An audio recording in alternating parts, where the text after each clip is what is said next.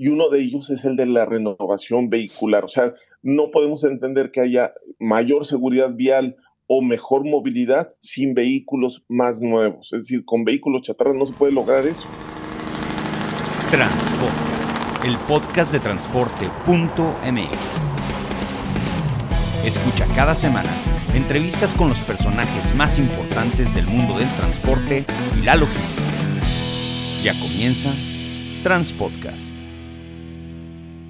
¿Qué tal amigos de Transpodcast, el podcast de transporte.mx? Mi nombre es Clemente Villalpando y como cada semana vamos a platicar sobre un tema de interés relacionado con el transporte, la logística, la tecnología.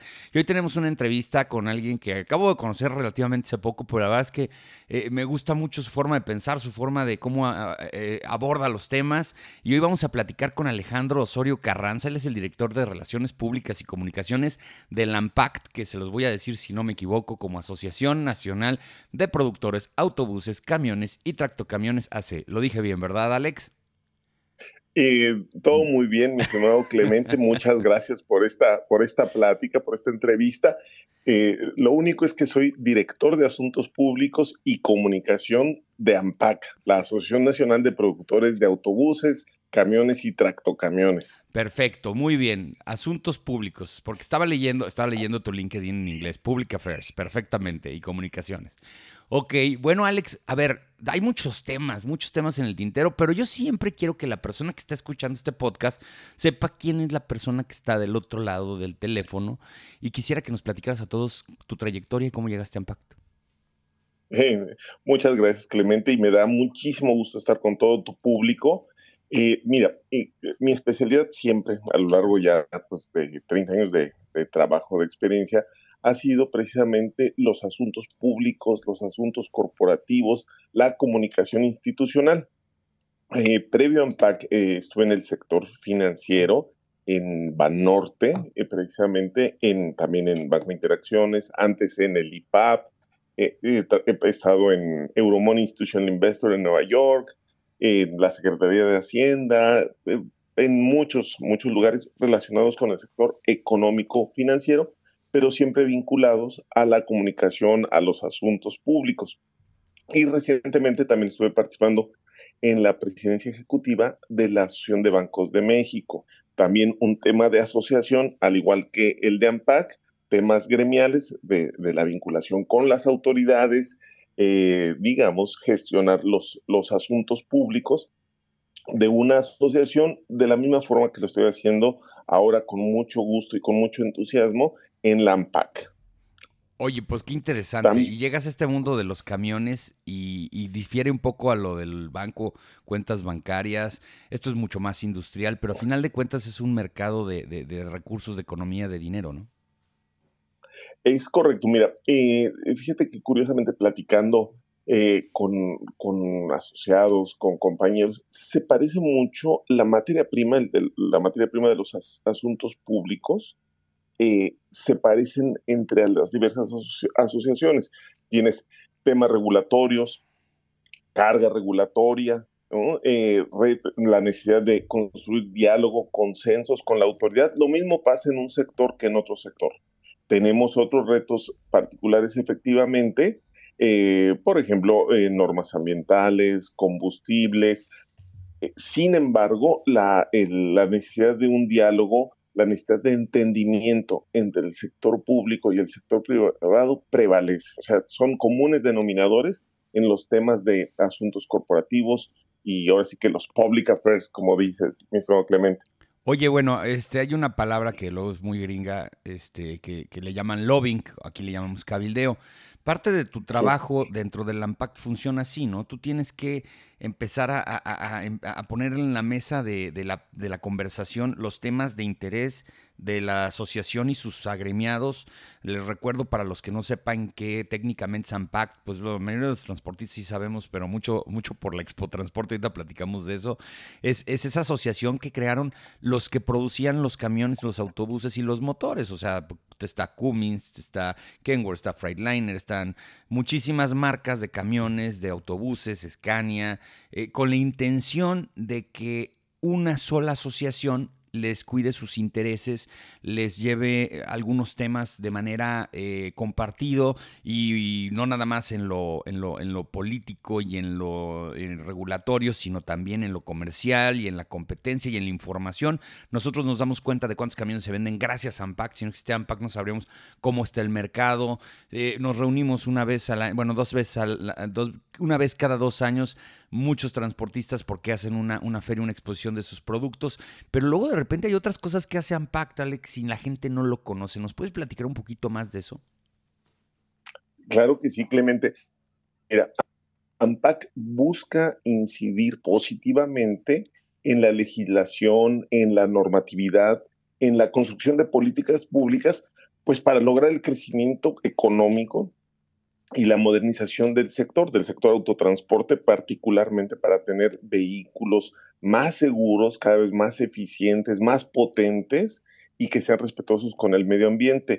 Eh, en AMPAC, ¿qué es lo que hacemos? Pues contribuimos a una movilidad sustentable, una movilidad eficiente, segura, pues en beneficio de la población. Fíjate que uno de, las, de los temas que han hecho los países eh, que han pues que son más desarrollados, países que han, que han invertido en su gente, son los países que han invertido en el transporte público, un transporte público de calidad y transporte también de carga de calidad, ¿no? Que le permita tener a la gente bienestar, ¿no? Que pueda llegar a su trabajo, a su casa con seguridad, de forma muy eficiente y que tenga calidad de vida. Eso es lo que hacemos. Yo, yo lo, cuando me preguntan, ¿qué haces, ¿qué haces en AMPAC?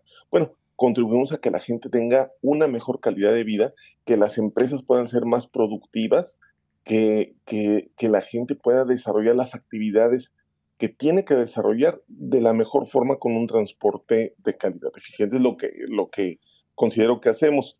Y en ese sentido, pues representamos el interés gremial, el interés corporativo eh, de empresas de 14 asociados, DINA, Freightliner, INO, International, Isuzu, Kenworth, que precisamente ahorita estoy aquí en Mexicali, eh, Mac, MAN, Mercedes-Benz, Scania, Volkswagen, Volvo, Cummins, Detroit Diesel, es decir, los líderes de la industria los representamos. Y, fíjate qué importante que AMPAC es líder a nivel mundial, las empresas que, que representa, como por ejemplo, somos el exportador número uno de tractocamiones a nivel mundial. México es una potencia y de la cual nos sentimos muy, muy orgullosos. También es el, cuarto productor eh, de vehículos de carga, o por ejemplo, ya somos el octavo productor de autobuses en el mundo, cosa que yo creo que eh, debemos de, saber, de conocer y sentirnos muy orgullosos. Hay una industria pujante, productiva y que, y que representa la, la AMPAC. Y mira, nada más para darles un poquito de, brújula a, nuestros podscuchas, eh, México está considerado a veces rankeado entre la 14, 15, 16 o hasta 17 a veces economía mundial, jugando ahí con Corea, con otros países. Y si tú me estás diciendo que somos el octavo en autobuses y el primero en exportaciones y todo esto, entonces nada más fíjense que generalmente nuestro nivel es ser el 15 en algo. Y ahorita, en lo que estamos hablando, estamos en los primeros 10 y en los primeros 2 o 3. Entonces es fantástico. Exacto. Exacto. imagínate, si, si estuviéramos en los Olímpicos, México estaría en el podio de, vehículos pesados, tractocamiones, camiones y autobuses. Ese es el tamaño de nuestra, de, de, nuestra industria y la importancia. E importancia en términos de innovación tecnológica todo el tiempo están se está innovando para tener los mejores vehículos en términos de eficiencia, de potencia de los vehículos. Entonces, pues estamos mirando hacia el futuro con, con gran éxito eh, y, lo, y es un futuro que lo vamos construyendo día a día, con mucho tesón, con mucho trabajo, con investigación, con desarrollo y con inversión también. Oye, Alex, a ver, hay una cosa que es importante siempre con la Impact y yo por eso siempre estoy en contacto con ustedes, este, en específico Miguel también, eh, una actividad impresionante en el tema de posicionar temas en la agenda. Eh, eh, por eso es importante estar mucho en contacto con ustedes y preguntarles cuál es la agenda hoy de, de Ampact. Obviamente van a haber temas que tienen prioridad 1, otros prioridad 2, otros prioridad 3. de repente hay unos en específico. Ahorita con la pandemia nos cambió la jugada. Eh, previo a la pandemia nos estábamos peleando por una cosa y buscando una cosa y nuestros derechos y nuestros intereses eran estos. Hoy cambiaron mucho. Hoy hay un tema de escasez de camiones. Tú sabes, yo soy transportista y hago este podcast para transportistas. Nos cuesta mucho trabajo encontrar eh, hoy por hoy unidades eh, que los pedidos se puedan surtir. esa es parte de la agenda que pues desafortunadamente hoy, hoy, hoy estamos no en los happy problems, porque pues, si no hay productos sí es un sad problem. Lo que estoy viendo hoy por hoy es que hay que ver qué va a pasar también con el mercado del, camión secundario, porque también se está revaluando y a final de cuentas lo produjo en algún momento un socio de Ampact y los socios de Ampact van a tener que ver cómo juegan ese juego. Eh, la de chatarrización ahorita ya no es el tema, hay un problema con la importación de camiones que se agudiza ante la falta de camiones. ¿Cuáles son los temas hoy en la agenda? ¿Cuáles son los temas que hoy por hoy tú consideras que la, la, AMPAC tiene que promover, defender y apoyarse con todos sus asociados? Mira, indudablemente hoy tenemos un contexto eh, en el que aún estamos viendo los efectos de la pandemia. Le recordamos a todos nuestros escuchas que eh, eh, dos años sufrimos a nivel mundial el fenómeno de la disrupción del rompimiento de las cadenas de suministro.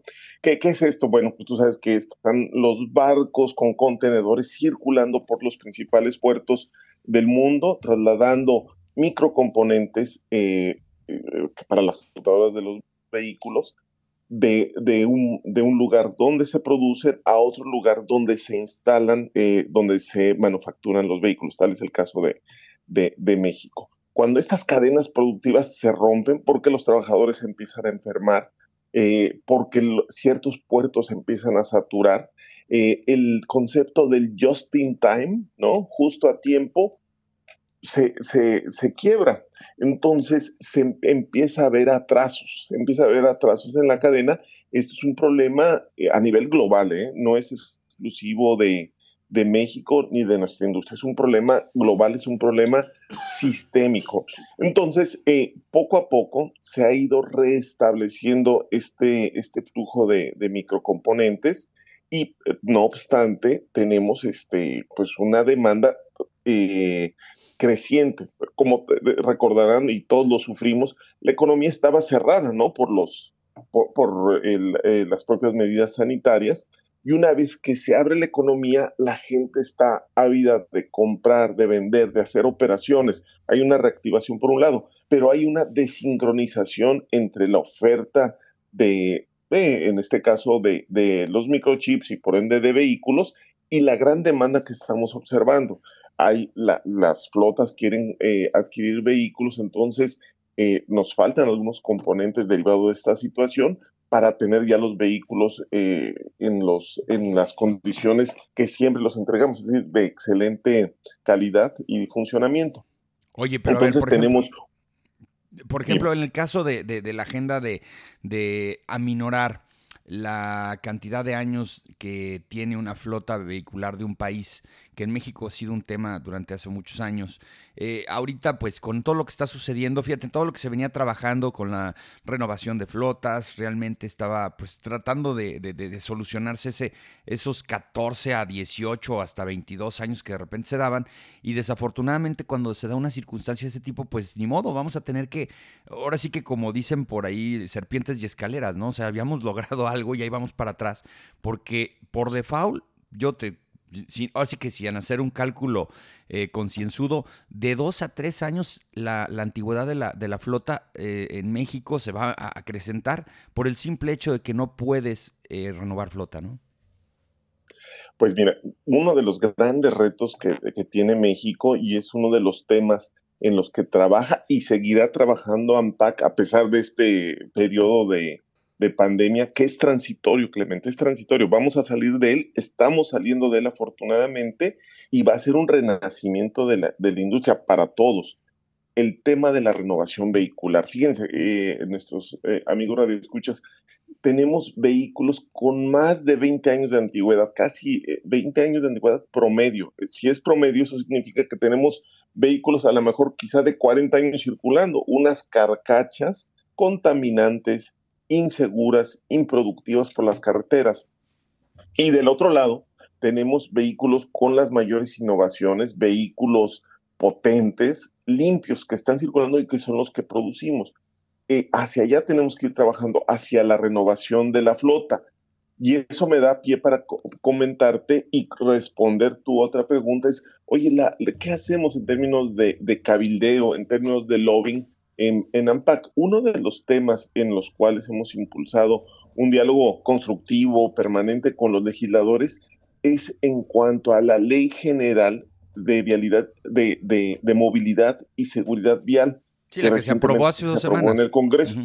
Es correcto. Ahí estuvimos trabajando por más de un año con las comisiones de habilidad, tanto del Senado como de la Cámara de Diputados, para impulsar los temas de AMPAC en el marco de la ley. Y uno de ellos es el de la renovación vehicular. O sea, no podemos entender que haya mayor seguridad vial o mejor movilidad sin vehículos más nuevos. Es decir, con vehículos chatarras no se puede lograr eso.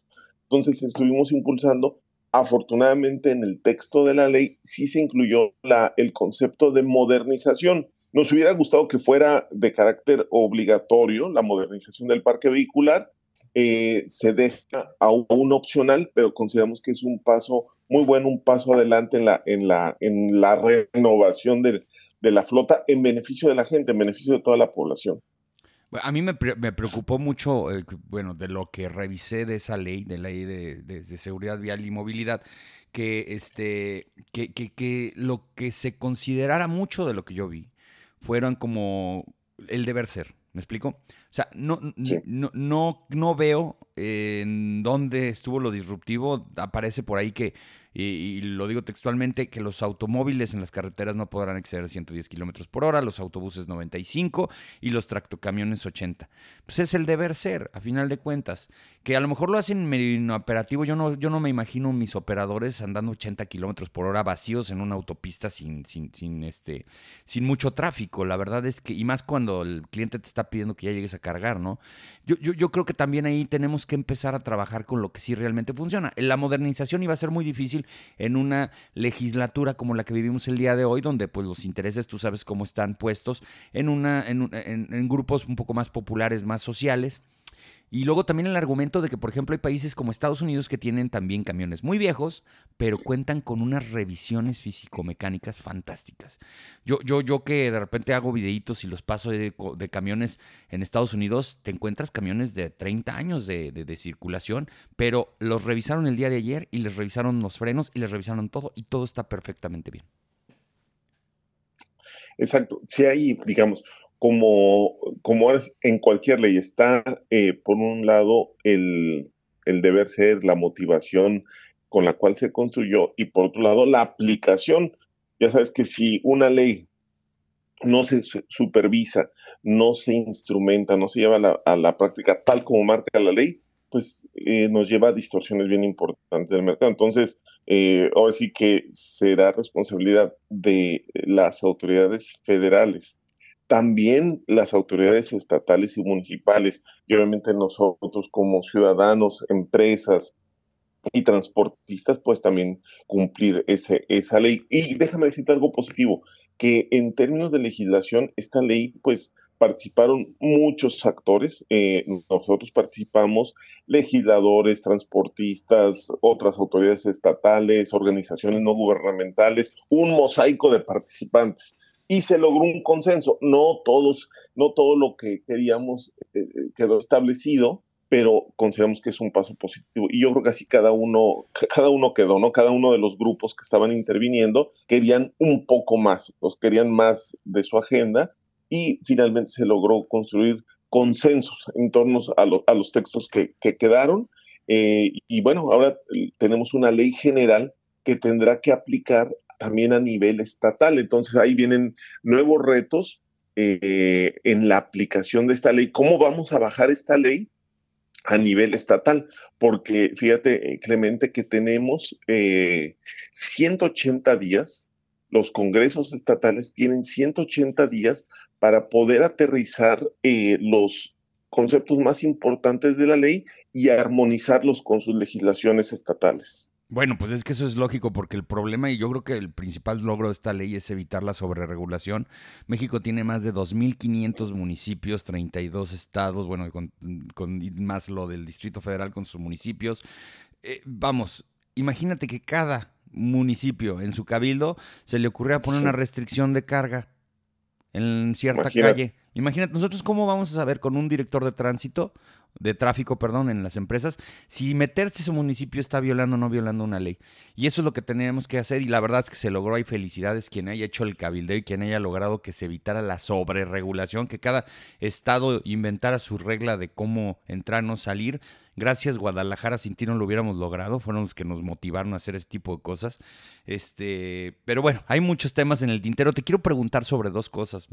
Bueno, la primera es un comentario que es ahora con el tema de la escasez de, camiones. La verdad es que, y, tú no lo vas a decir, lo voy a decir yo, porque pues tú, tú, estás en la asociación, yo soy transportista.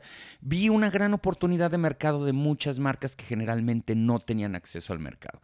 Es decir, hubieron marcas que muchos transportistas en un momento dado no hubieran probado si no, si, si existieran camiones de las marcas tradicionales que siempre compraban.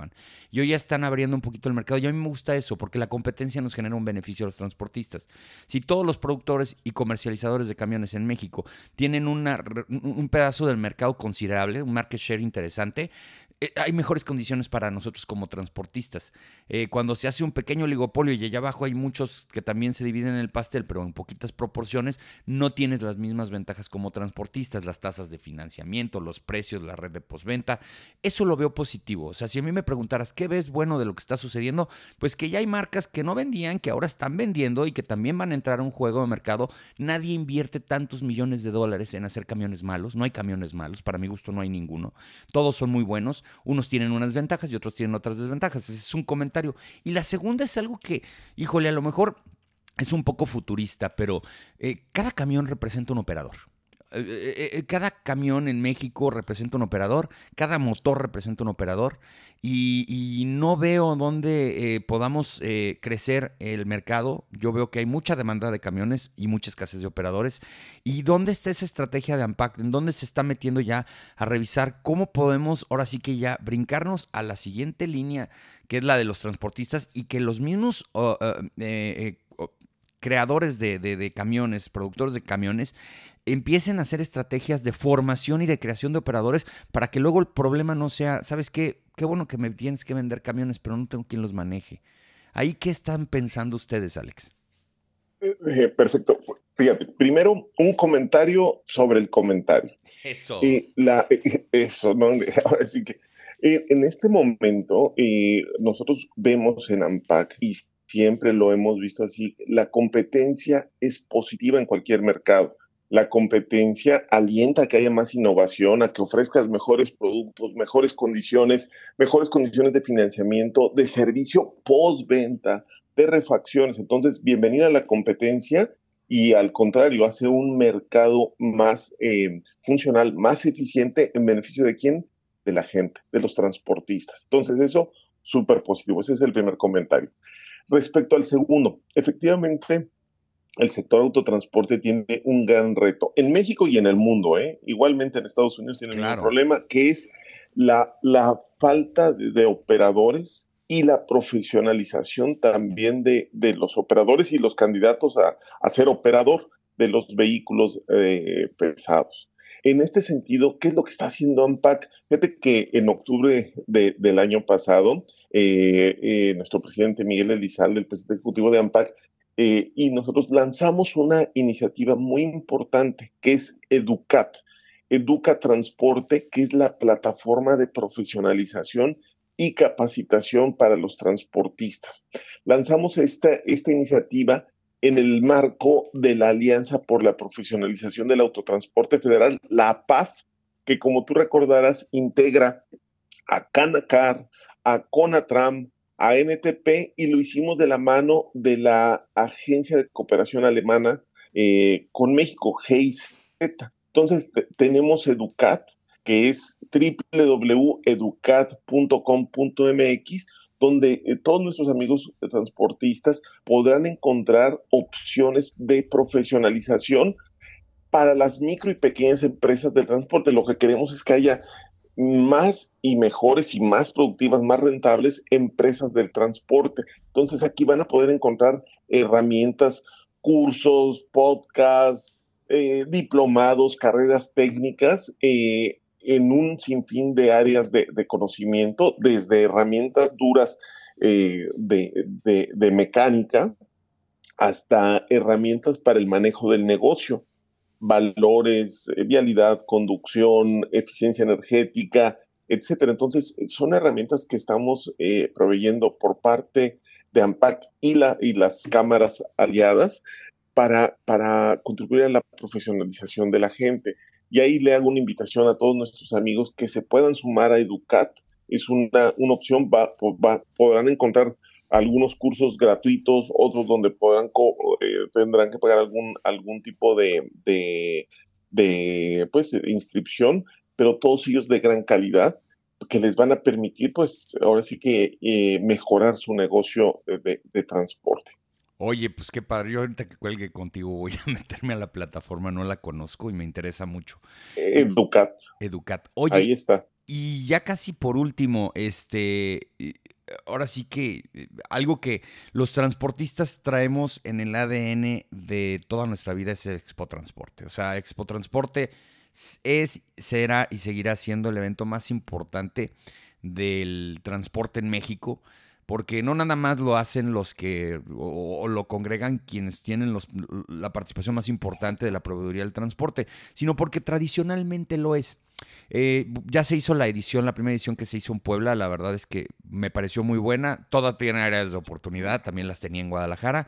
Eh, hubo por todo el tema de la pandemia, desafortunadamente, cancelaciones y, este, prórrogas de esto. Pero ahora sí, ya en octubre, ya ahora sí, pase lo que pase, nos vamos a ver en Puebla. Y creo que va a ser como hasta mucho más efusivo, más emotivo, con ahora sí con esa hambre de sequía que tenemos de, tener eventos, ¿no? Y, te voy a decir una cosa aquí entre nos antes de que, me contestes esto. Yo siento que ayudó a depurar muchos eventos. Y yo lo voy a decir, porque sí lo vivo, estábamos sobre eventualizados en el transporte, todo el mundo hacía eventos de todo y habían expos de cosas que yo decía, yo, pues esto para qué, y casi casi cada 15 días había un evento y la, y la, y la pandemia nos ayudó a depurar un poquito los eventos que pues venían como de paja, que venían ahí como de relleno y se quedan los que realmente son los que les funcionan a quienes invierten dinero para poderse exponer y para poder hacer más relaciones y para poder vender más productos y aunque pareciera que octubre está lejos, estamos ahorita casi empezando mayo, ya es cuestión de poquito para que nos volvamos a ver en Puebla. ¿Cómo van los preparativos de la expo? Gracias, estimado Clemente. Pues van muy bien los preparativos para Expo Transporte Ampac, que la vamos a tener eh, los próximos 5, 6 y 7 de octubre en el Centro Expositor de la Ciudad de Puebla. Eh, recordemos que Expo Transporte Ampac es la exposición, una de las más grandes eh, exposición de vehículos pesados y de carga en todo el continente americano. Entonces, eh, vamos a tener, eh, lo, decíamos hace poco, como un reencuentro, un reencuentro de toda la cadena de valor del, autotransporte, donde la gente quiere y está ávida de, reencontrarse con sus compañeros, con proveedores, con expositores, no solamente de México, sino de diversas partes del mundo. El, recordemos que en la, en la eh, edición pasada en Puebla tuvimos visitantes de más de 30 países y expositores también internacionales de, de, lugares tan lejanos como Alemania, Austria, Brasil, Canadá, Estados Unidos, Reino Unido, Turquía. Es decir, es una fiesta, es la fiesta del, del transporte, es una celebración del transporte donde pues podremos ver las innovaciones del sector, hacia dónde va el sector, los últimos modelos, eh, cómo va el tema de la electromovilidad, qué estamos haciendo en esa materia. Entonces va a haber demostraciones de los vehículos, tendremos una pista donde eh, todos nuestros eh, radioescuchas van ver los vehículos en funcionamiento, asistir a conferencias, es, es un gran evento y pues los invitamos a todos y por supuesto a ti, estimado Clemente, que estés allá eh, que esté saludando a todos los amigos de, del sector que seguramente nos van a acompañar. Yo ahí tengo puesto un pie, no te preocupes, yo tengo más que, más que agendada mi visita a Puebla. una ciudad que, que, quiero mucho, viví seis años allá, me formó o me deformó, ya no sé qué decir. Oye, pero hay un comentario interesante sobre esto. Fíjate que a mí me pasó, yo sé que acabas también de estar en Estados Unidos en una exposición, por ahí, soy muy chismoso, lo sé todo. Este, y a mí me pasó, yo andaba más o menos por esas fechas también en Indianapolis en la World Truck Show, y los dos años de la pandemia, el hecho de no haber realizado esa exposición, de haber ido en el 2020 a ir al 2022, vi el brinco tecnológico. Porque luego pasa que vas a las expos y vas a ver lo mismo si vas cada año. Lo que vamos a ver en Puebla en octubre va a ser impresionante porque vamos a saber, lo vamos a referenciar con nuestra última visita a Puebla. Y vas a ver unos avances tecnológicos, vehículos eléctricos, no, muchísima tecnología en materia de telemetría, tecnología. O sea, realmente vamos a ir a una exposición de, de, nuevas, de, innovaciones, de nuevas unidades, cosas muy interesantes y por eso no podemos faltar. Exacto, mira, eh, cuando a veces se habla teóricamente, ¿no? Así, oye, la electromovilidad, ¿no? O todo, todas las tecnologías de la información y comunicación aplicadas al transporte. Y nosotros vamos a llevar ya eso, los vehículos, van a estar los vehículos que ya están produciendo asociados de AMPAC en, en, en, Puebla, o sea, vehículos ya no prototipos, sino vehículos funcionales y que como líderes productores ya estamos en esa, en esa, en esa punta de tecnología, eh, tanto en carga y en pasaje. Entonces, es uno de los ejemplos que vamos a poder ver motores más limpios, más eficientes, más productivos, más potentes, que tú sabes, de lo que nosotros producimos son bienes productivos, son activos productivos que deben de generar valor para las empresas. Son Entre más eficiente, más potentes sean nuestros motores, mayor rentabilidad van a tener todos nuestros amigos y compañeros transportistas, lo cual hace un negocio mucho más mucho más fructífero, ¿no? Entonces, ese tipo de, temas son los que vamos a ver ahí en Expo Transporte y nos dará muchísimo gusto que nos acompañen eh, a todos nuestros amigos de la industria del autotransporte y también profesionales, seguidores de la industria, que hay muchísimos, que estén allá con nosotros en Puebla. Y hasta Mirones, muy bien. Oye Alejandro, pues te dejo porque sé que tienes que ir al aeropuerto ahorita. Entonces, como no quiero que luego me echen la culpa de que perdiste el vuelo, este, te, dejo, pero estuvo muy buena la plática. Vamos a repetirla. Este, te agradezco mucho, la verdad, muchos temas y los que dejamos en el tintero, pero creo que, creo que es muy buena plática. Creo que nuestros amigos transportistas que nos están escuchando ahorita aprendieron mucho de lo que está sucediendo hoy por hoy en toda la industria, porque Ampact este, pues es, el, es un actor principal de este tema. Entonces, te agradezco mucho, Alejandro Osorio Carranza, director de Asuntos Públicos y Comunicaciones del Ampact, por haber platicado el día de hoy aquí en Transpodcast. Eh, te, agradezco mucho y pues saludos a todos los podcasters que nos siguieron hoy y eh, los invito a que se registren y nos acompañen a nuestro gran evento de la industria del autotransporte. Estimado Clemente, te mando un abrazote muy fuerte. Gracias, gracias y regístrense en Expo Transporte Ampact 2022 y bueno, seguimos en contacto. Ya saben, la mejor información del mundo del transporte y la logística la van a encontrar en transporte.mx. Saludos.